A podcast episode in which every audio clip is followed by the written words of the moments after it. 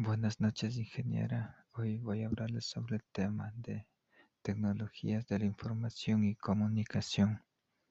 TICs. Las TICs nos permiten la interacción entre maestros y estudiantes, sin importar el lugar y la distancia en donde nos encontremos, en cualquier parte del mundo 24/7.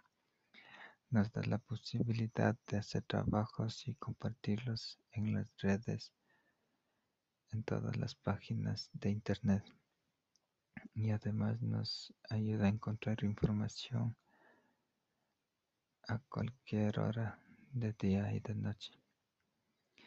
En las TICs encontramos herramientas de presentación. Estas herramientas sirven para hacer trabajos académicos, ejemplo, una presentación en PowerPoint, en Canva y en Prezi. La siguiente herramienta de comunicación es la interacción. Esta herramienta nos ayuda a estar visualizados ya sea en una reunión o clase.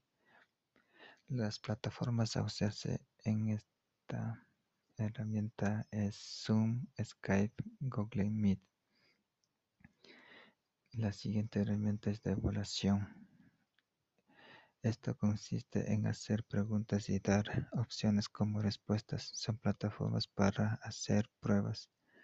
Una plataforma sería EducaPlay, GIS y Google Forms. En esta de, las TICs también encontramos el, el Office 365. Nos permite crear y compartir documentos en red en distintos usuarios y formatos, ya sea en Word, Excel, PowerPoint, OneDrive, etc. Herramientas de intercomunicación. Esta se divide en dos, sincrónica y asincrónica. La sincrónica es la interacción en tiempo real. Ejemplo, una videoconferencia, una llamada y hasta un mensaje de texto. La sincrónica es cuando no se da en tiempo real, por ejemplo, una clase grabada para que después los estudiantes lo puedan ver y hacer sus actividades. Y por último, encontramos los foros. Esta es para poder opinar, compartir los puntos de vista de cada uno y poder debatirlos. Muchas gracias.